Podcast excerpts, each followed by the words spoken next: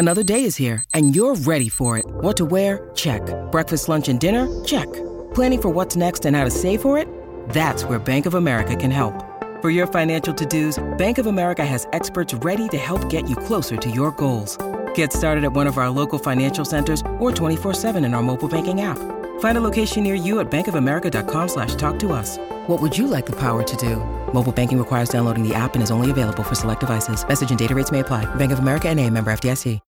When you need mealtime inspiration, it's worth shopping Kroger, where you'll find over 30,000 mouthwatering choices that excite your inner foodie. And no matter what tasty choice you make, you'll enjoy our everyday low prices, plus extra ways to save, like digital coupons worth over $600 each week. You can also save up to $1 off per gallon at the pump with fuel points. More savings and more inspiring flavors make shopping Kroger worth it every time. Kroger, fresh for everyone. Fuel restrictions apply. Qu'est-ce que le suprématisme? Merci d'avoir posé la question. Né au début du XXe siècle en Russie, le suprématisme est un mouvement d'art moderne. L'apparition de ce mouvement est très particulière puisqu'il a vu le jour grâce à la musique. En effet, un compositeur avant-gardiste, Mikhail Matyushin, travaille sur un opéra futuriste qui n'aura pas le succès escompté et qui sera conspué par le public. En revanche, il ressort un véritable engouement populaire pour les décors et les costumes confectionnés par Kazimir Malevich. Et pour la première fois de l'histoire, une pièce de théâtre vint influencer l'art visuel et poser la première pierre d'un mouvement pictural unique, la peinture suprématiste. Sur quel principe est né le suprématisme? Le suprématisme se pose comme étant le plus pur des arts. Malevich, qui est donc le père fondateur du mouvement, développe sa théorie en jouant sur les aspects géométriques et les couleurs primaires, tout cela sur un fond de mouvement dynamique.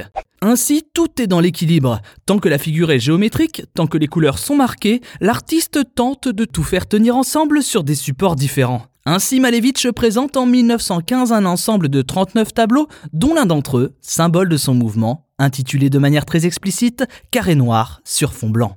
À chaque fois, on retrouve le même principe, des formes principalement bidimensionnelles, trois couleurs, à savoir un fond blanc, une figure carré noir et des couleurs primaires pour le reste. Comment un art abstrait comme le suprématisme s'est-il développé? Il s'agit en fait d'un langage visuel, et le but, contrairement à ce qui se fait jusque-là, est de représenter le réel de manière détournée, sans rentrer dans un mimétisme d'objets ou de situations fidèles à ce que tout le monde peut voir. Par exemple, le français Serge Rat a pu relater des existences dans ses peintures. Par un jeu de silhouettes sur ses il propose des chemins de vie amplifiés par le mystère du blanc gravitant autour des formes. Ainsi, malgré son apparence simple, le suprématisme a pu se développer grâce aux interprétations qui ont pu être faites des différentes œuvres. Bien que certains analystes artistiques soient tombés dans l'hypersémantisation, donnant à des œuvres certaines explications fausses ou exagérées, il n'en reste pas moins que le suprématisme a réussi, comme beaucoup d'autres arts avant lui, à faire avancer la société. Quelles sont les œuvres du suprématisme les plus célèbres? Nous avons précédemment cité Quadrangle, c'est-à-dire Carré noir sur fond blanc de Malevich,